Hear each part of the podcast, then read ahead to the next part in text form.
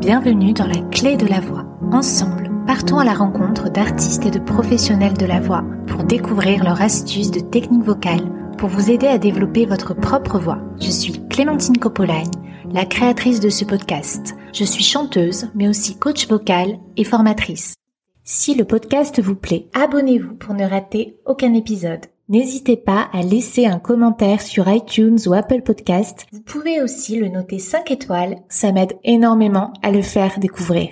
Dans cette deuxième partie d'épisode, Nathalie Rich Bernardogne nous parle des conférences où elle présente ses carnets de recherche sur la voix. Comment être à l'aise pour parler à un auditoire quand on est de nature timide?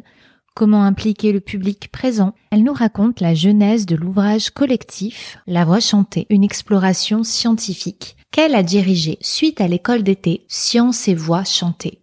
Des ateliers qu'elle a animés pendant de nombreuses années afin de croiser les regards sur la voix et la science, des thèmes qui lui sont chers. Parallèlement, du chant qui pour elle ouvre l'âme et laisse exprimer sa spiritualité. Le hasard de la vie l'a amenée à devenir chef de chœur. Elle nous donne son point de vue sur la pratique vocale avec le port du masque. Nous écouterons Nathalie chanter et je diffuserai quelques-unes de ses chansons favorites.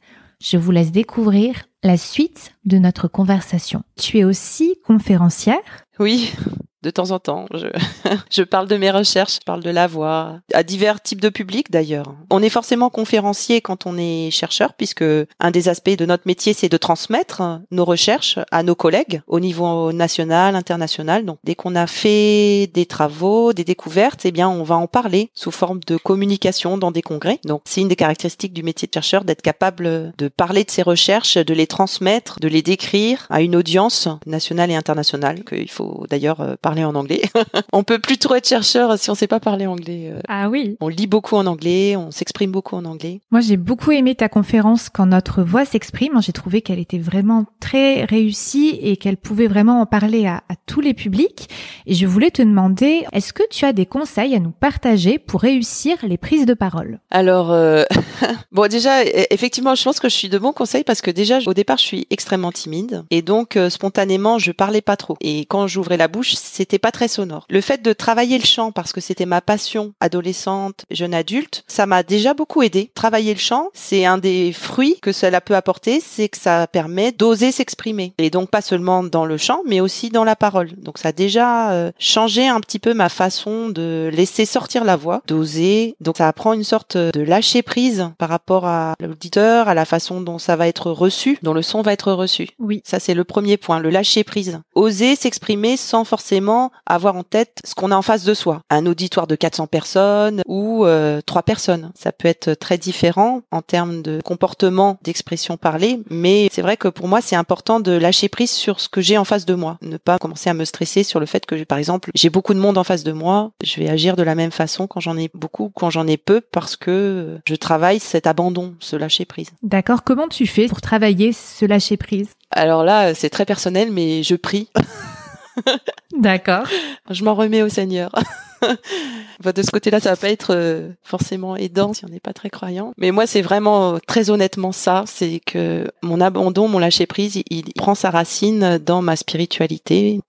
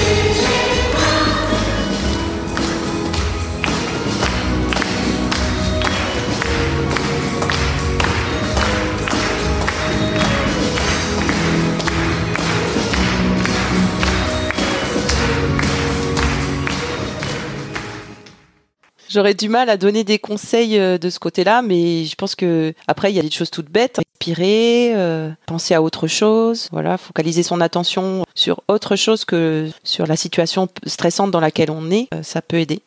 Oui, et pour garder justement l'intérêt des auditeurs, pour structurer euh, bah, ces textes, est-ce que tu as des méthodes bah déjà, il faut être à l'écoute de l'auditoire. Ça peut être paradoxal d'être à l'écoute de l'auditoire quand on est soi-même en train de donner une conférence, en fait. Mais il y a toute une euh, sorte d'ambiance non verbale qu'on peut écouter. On peut être attentif à ça. Et ça peut être très porteur de savoir euh, quand faire des pauses. Euh, on peut éventuellement même solliciter des interruptions en s'arrêtant ponctuellement, en demandant éventuellement à l'auditoire si ça les interpelle ou voilà, en, en essayant de les impliquer, en fait, dans une forme d'interaction à ce moment-là. Souvent, ce qui est difficile pour les assemblées qui écoutent, c'est le côté statique de la chose. C'est-à-dire, ils écoutent, c'est peut-être passionnant, mais en même temps, on n'est pas forcément très impliqué dans ce qui se passe. Et moi, j'aime bien, surtout quand je parle de la voix, ramener euh, toujours au fait que je parle de ce qu'ils ont en eux, avec eux, à ce moment-là, et euh, avec eux, dans la salle. Et donc, j'aime beaucoup, beaucoup avoir la possibilité de les faire euh, se lever, tester, vocaliser. Voilà, pour moi, c'est important qu'ils puissent, dans la salle de conférence, déjà avoir la possibilité à un moment de tester des choses sur eux. Oui. Dans les conférences internationales, ce que j'aime bien, et j'ai la chance d'avoir ça dans mon domaine de temps en temps, c'est ces moments-là où on, arrête de parler science et on dit bon bah maintenant on va chanter.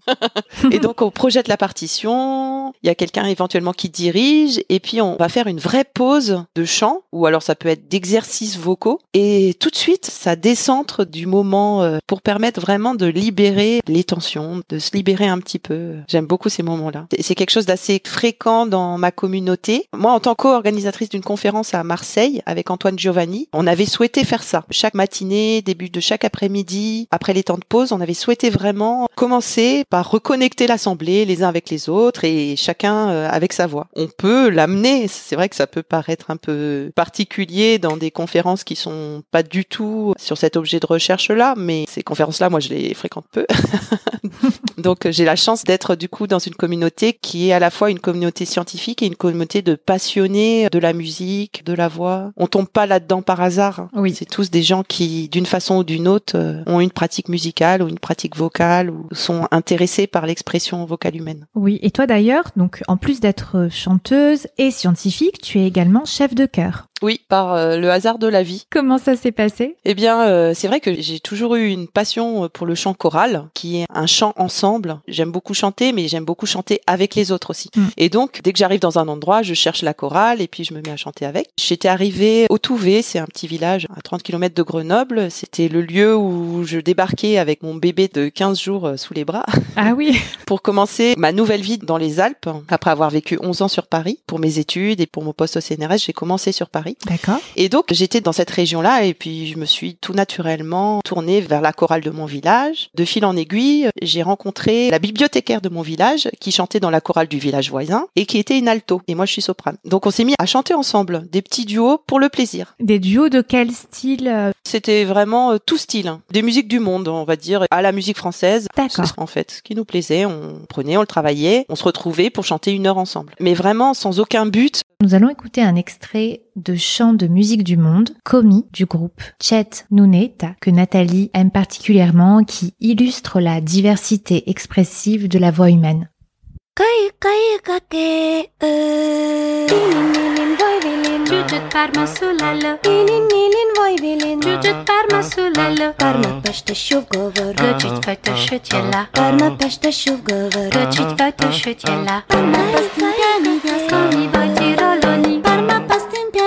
Komi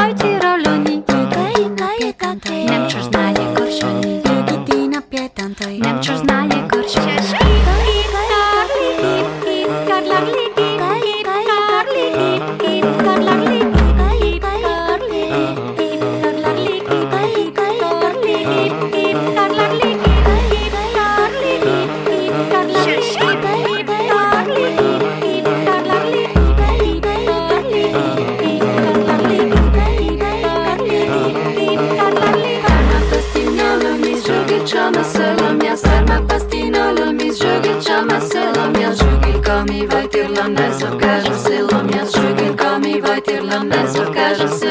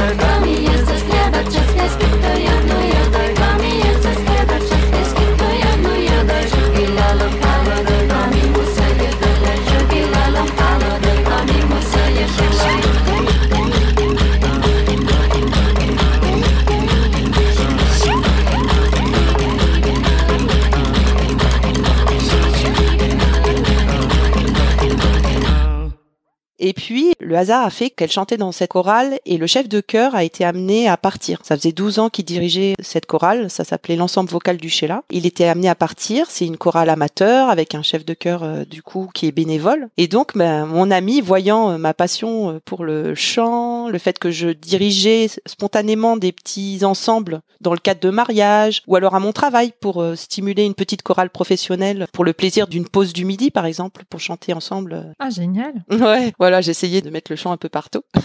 du coup, elle m'a proposé de prendre la direction de cette petite chorale de village. Et euh, ça m'a donné à réfléchir parce que je m'étais jamais projetée dans la direction de chœur. Enfin, même si je m'amusais à chanter avec les uns avec les autres, à faire des petits chœurs à droite à gauche. Et j'ai dit, OK, c'est bénévole, OK, vous me payez une formation parce que je ne suis pas chef de chœur. Donc, vous me payez une formation et je prends la direction de cette chorale. Ouais, donc ça a été vraiment bien fait. Ah ouais, ça a été le début d'une grande aventure en fait. C'était en 2009. J'ai pris un stage de 10 jours à Vaison-la-Romaine proposé par Hacker Joie. Oui. Voilà, pour les chefs de chœur amateurs qui voulaient débuter ou se perfectionner. Et ça a été euh, 10 jours à plein temps, euh, vraiment passionnant, où j'ai appris toutes les bases du chant choral, de la direction de chœur, amateur, encore une fois, je précise. Mhm. Et euh, j'ai commencé ensuite à faire mes gammes avec cet ensemble vocal que j'ai baptisé Vocella, l'ensemble vocal du Sheila. Et puis, en fait, j'ai vite compris que dans un chœur amateur, il y a l'aspect travail musical, travail choral, mais il y a aussi l'aspect être ensemble, Oui. l'aspect social.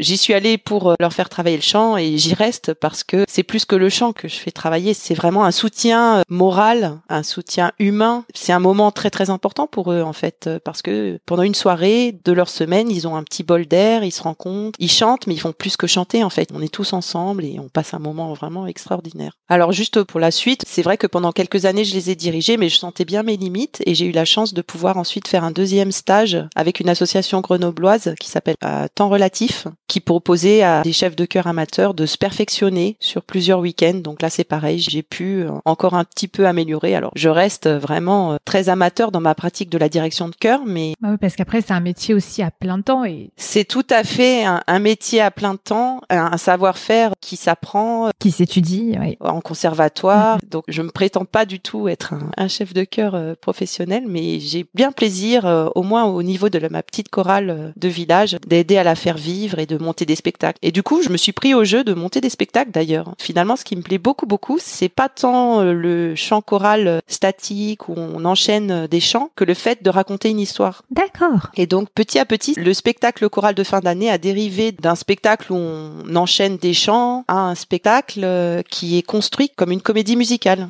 Un extrait de la bande originale du film culte de Nathalie et comédie musicale The Greatest Showman.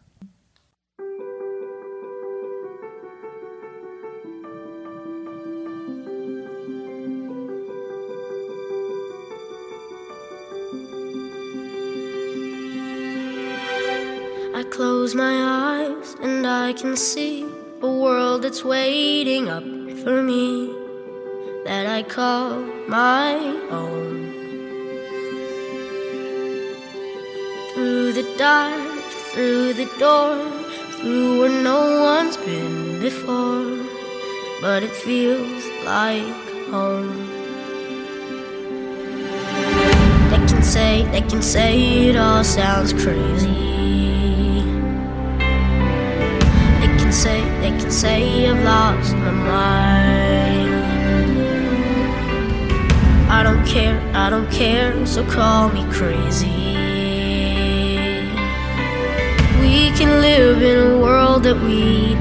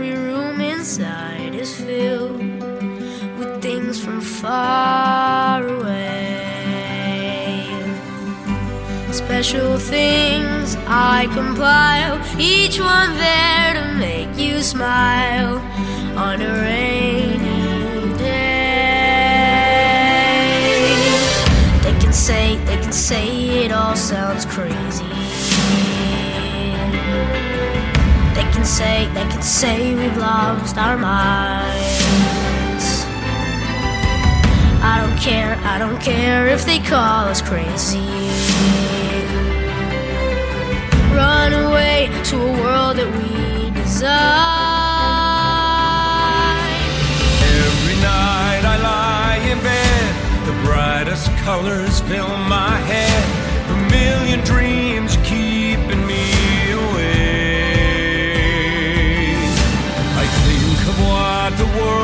be, a vision of the one I see. A million dreams is all it's gonna take. A million dreams for the world we're gonna make.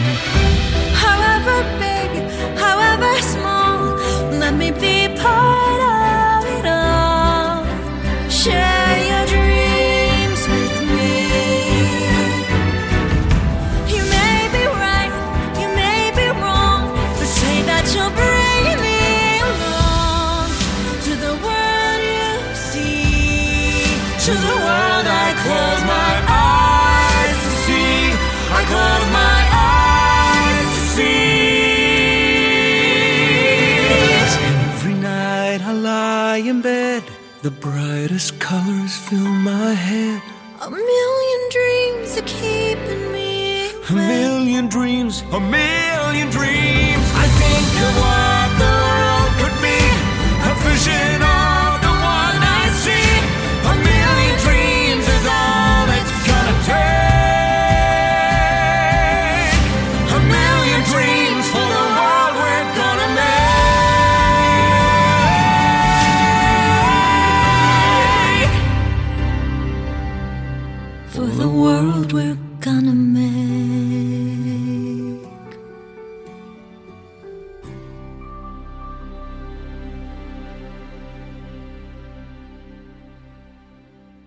les chants, en fait, ils s'enchaînent, mais il y a parfois de la parole entre, il y a du sketch, euh, il y a parfois une, une vraie pièce de théâtre. On a quelque chose à raconter. Je suis d'ailleurs un petit peu frustrée parce que le spectacle que j'avais monté pour euh, la saison 2019-2020, ça s'appelait en, En route vers le bonheur. Ah, Et en fait, ça partait d'une situation très sombre et puis ça amenait en fait euh, le public à la joie et aux clés du bonheur. Ah mince, et oui, je voulais te demander par rapport là au geste barrière, comment vous faites avec la chorale actuellement? On a tout arrêté. Moi, j'avais l'espoir, je leur avais dit en fin d'année, fin de saison, en juin 2020, je- j'avais l'espoir de pouvoir les faire chanter dans des lieux euh, très vastes où on aurait pu se mettre, hein, se disperser et chanter dans une bonne acoustique néanmoins, donc se faire quand même plaisir et puis faire du travail vocal, euh, voilà, accentuer un peu sur le travail vocal. Mais en fait, le port du masque a été rendu obligatoire, même dans ces pratiques chorales-là. Et du coup, à, ce moment-là, moi, j'ai pas souhaité faire un travail choral avec port du masque. Parce que je sais bien que le port du masque altère non seulement le signal vocal, mais surtout, il perturbe la respiration. Et euh, j'avais pas envie de faire travailler ces personnes euh, pendant une heure avec un masque, avec tout ce que ça peut induire euh, de difficultés respiratoires éventuelles. C'est pas forcément des personnes toutes jeunes. Ces chorales-là, on a de tous âges. Et je voulais pas faire prendre euh, de risques. euh, Voilà. On a interrompu l'activité chorale. On avait gardé pendant la période du premier confinement une activité chorale par Zoom. voilà, quand je leur faisais faire de la chauffe vocale. Il y a des choses qui étaient possibles de faire par Zoom et ça, on avait maintenu. Et puis euh, là, par contre, depuis septembre, on n'a pas repris. Hum, hum, D'accord. Et c'est difficile, hein, quand j'en croise certains, ils me disent combien c'est difficile pour eux de ne pas chanter, de ne pas avoir ce rendez-vous chaque semaine, qui était un rendez-vous à la fois euh, musical mais aussi euh, social. Oui, ça leur manque. Ça contribue à l'isolement parfois des personnes, donc c'est un peu triste, mais en même temps c'est une réalité. Moi je suis pas de celles qui veulent les faire chanter à tout prix, je privilégie quand même euh, vraiment le fait de respecter les gestes barrières, de prendre ce temps. Ben voilà, faut le vivre avec ce qu'il a de difficile, mais aussi ben, ce qu'il peut apporter de différent. Oui. On peut envisager d'autres activités, on peut travailler le chant pour soi, chez soi. On peut apprendre un instrument, on peut faire un peu autre chose. Ouais. Voilà, il il faut réinventer ces moments-là pendant ce temps qui nous appelle à une grande résilience. Tout à l'heure, tu disais que tu priais avant de monter sur scène. Est-ce que pour toi, le chant est un acte spirituel? Oui, ben, la voix chantée, elle est présente dans toutes les spiritualités à travers le monde. hein. C'est un essentiel, en fait, d'une spiritualité, quelle qu'elle soit, sous quelque forme qu'elle soit. On a de la vocalisation, on a du chant. Donc, euh, le chant véhicule quelque chose, peut-être euh, une ouverture à notre être profond, à, qui on est et, au monde qui nous entoure, qui est, euh, pour l'instant, à mon sens, difficilement euh, explicable par les sciences. Mon activité spirituelle, pour l'instant, je la mets pas du tout sous le regard de la science, mais je sens bien que la voix chantée ouvre l'âme, qu'il y a euh, quelque chose de très puissant dans le fait de chanter, qui peut remuer à l'intérieur beaucoup de choses, qui peut ouvrir des portes. Et il y a de nombreuses thérapies qui sont basées sur une pratique chantée ou qui sont basées simplement sur la production de sons chantés. C'est quelque chose de d'essentiel. Et dans ma spiritualité chrétienne, on- on dit aussi que chanter, c'est prier deux fois. Oui. Tu as aussi écrit et supervisé un ouvrage collectif qui s'appelle La voix chantée entre science et pratique. Moi, je l'ai lu il y a plusieurs années. Est-ce que tu veux bien expliquer aux auditeurs qui ne l'auraient pas encore lu ce qu'ils vont apprendre en lisant ce livre? En fait, c'est un collectif d'auteurs. Dans la genèse de cet ouvrage, il y a une école d'été, Sciences et Voix chantées, qui a eu lieu en 2009. Et donc, une école d'été, c'est une semaine, cinq jours pleins, où on se retrouve dans un lieu entre scientifiques. Mais là, pour le coup, c'était pas que entre scientifiques, c'était aussi avec euh, toutes les personnes qui travaillent dans le domaine de la voix, euh, que ce soit du point de vue médical ou du point de vue artistique, et qui étaient intéressés d'y participer, qui viennent pendant cinq jours recevoir des enseignements, faire des travaux pratiques, discuter. Et le soir, on avait des concerts. Voilà, donc ça se passait sur la presqu'île de Gien, en Mhm. face de Porquerolles. Et c'était un moment euh, très très riche, très intense, parce qu'on se retrouve à interagir.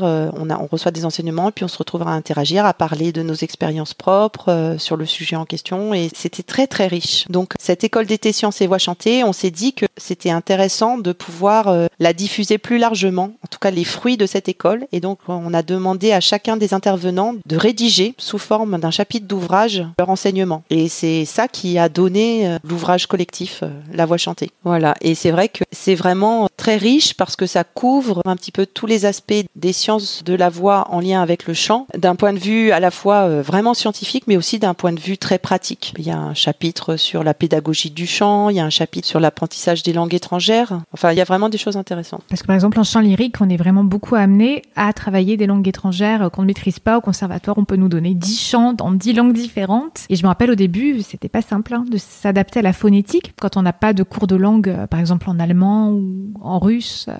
Tout à fait.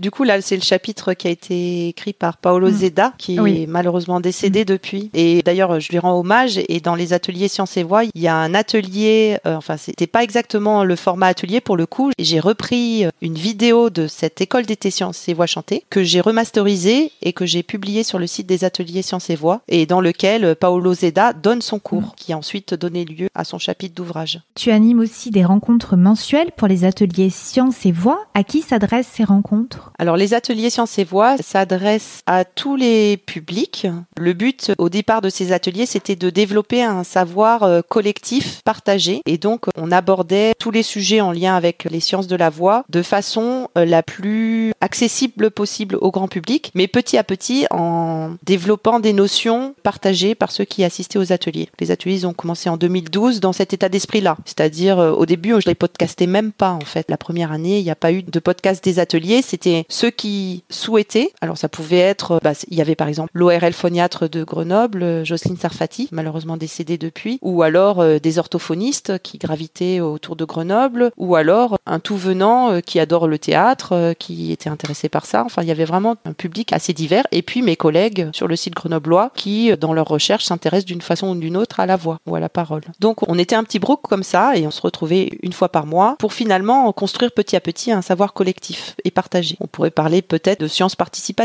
On se questionnait aussi, on croisait nos savoirs dans la pratique d'une orthophoniste. Et ben pour moi, il y a des choses très très intéressantes euh, auxquelles j'ai pas accès moi dans ma pratique de scientifique et qui sont importantes à discuter l'une avec l'autre pour pouvoir euh, justement euh, changer de regard sur une question donnée, savoir comment ça se rééduque. Et ben ça peut changer le regard sur comment on produit un son. Oui. Et puis petit à petit, je me suis rendu compte que mes collègues qui n'étaient pas disponibles sur Grenoble pour ce rendez-vous mensuel, eh ben ils étaient un peu frustrés parce qu'ils auraient bien aimé y assister, ils pouvaient pas. Et je me suis dit qu'une solution, c'était de faire un podcast de ces ateliers. Donc euh, je les enregistrais, puis petit à petit est venu le podcast live, c'est-à-dire que l'atelier avait lieu et tous ceux en France qui le souhaitaient pouvaient se connecter et assister à l'atelier. Voilà, comme ça, on a fait vivre cet atelier pendant de nombreuses années. Et donc euh, sur la chaîne des YouTube des ateliers Sciences et Voix, qui répertorie tous ces podcasts, vous avez tous les sujets euh, possibles et imaginables sur les sciences de la voix. Ouais, c'est passionnant. Je les ai toutes regardées.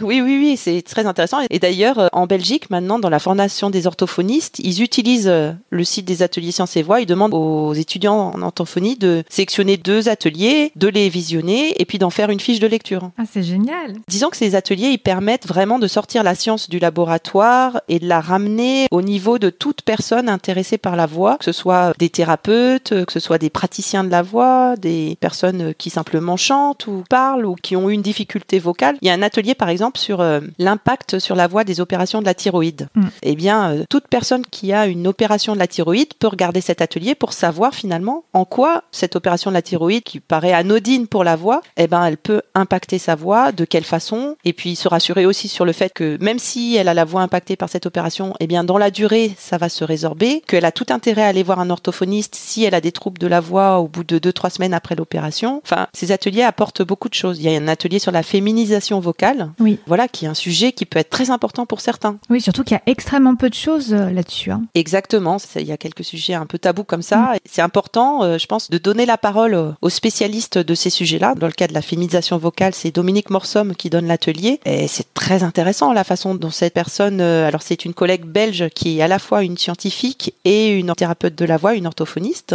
Eh bien, elle rend compte en fait de la prise en soin de personnes qui ont des souhaits de changer de voix. Elle explique un petit peu ce qui est possible, ce qui ne l'est pas, ce qui n'est Mhm. pas souhaitable. Voilà, donc euh, ça permet vraiment de donner un regard très précis Et très sur, euh, informatif. sur, oui. sur le sujet Mm. donné. Oui, oui, ils sont longs, hein, ces ateliers. Mm. C'est pas des ateliers de 10 minutes, un quart d'heure, non. Faut se poser, ça dure une heure, euh, parfois deux heures, mais ça donne vraiment beaucoup, beaucoup d'informations. Juste pour finir sur ces ateliers, en fait, ils ont longtemps été soutenus par la région Rhône-Alpes et par des financements locaux du site grenoblois. Et actuellement, j'en anime plus parce que j'ai pas les sous pour. Donc c'est un peu dommage, mais c'est vrai que quand on n'a pas de soutien financier pour ces actions-là, ben, les actions, elles, elles stagnent. C'est dommage, ouais. Ça, c'est vraiment dommage. Bah, J'espère hein, que ça pourra reprendre, hein, qu'il y aura un- soutien financier. euh, ouais, Ça serait bien. Très, très bien. Ben, merci beaucoup, Nathalie. C'était extrêmement intéressant. Avant de terminer, j'aimerais te poser une dernière question. Qui aimerais-tu entendre dans ce podcast en rapport avec la voix, que ce soit un chanteur ou toutes les personnes qui travaillent autour de la voix dans le monde scientifique, artistique ou médical?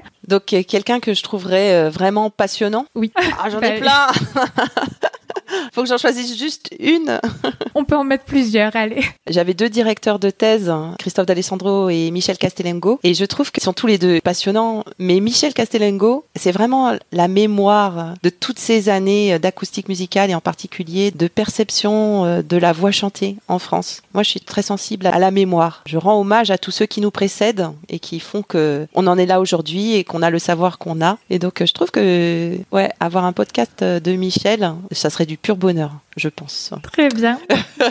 Donc je verrais bien Michel. Et puis sinon, euh, dans la catégorie plus jeunesse, enfin jeune euh, co- comme moi, eh ben il y a ma collègue marseillaise Johanna Révis. Oui, c'est prévu pour cet été. Euh, génial. Bah, je la trouve aussi passionnante. Elle est vraiment géniale. J'adore. Je suis fan. Très bien. Ben, merci beaucoup, Nathalie. eh ben merci à toi Clémentine. Et je vais mettre hein, tous les liens dans les notes du podcast pour que les auditeurs puissent te retrouver, retrouver le livre et la chaîne Science et Voix. Et à très bientôt. À très bientôt. C'est déjà la fin de ma conversation avec Nathalie Henrich Bernardogne. Merci encore Nathalie. On se quitte en musique en écoutant une chanson composée et interprétée par Nathalie quand elle avait 20 ans.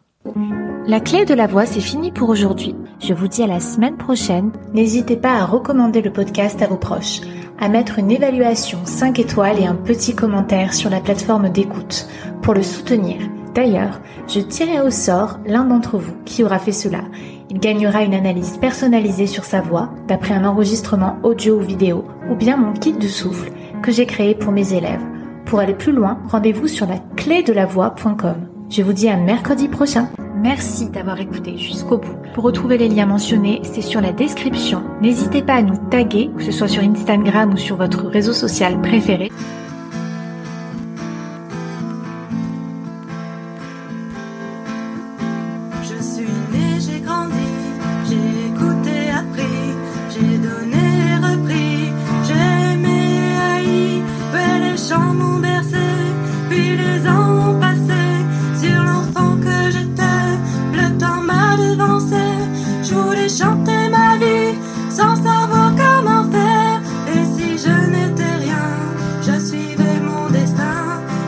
Je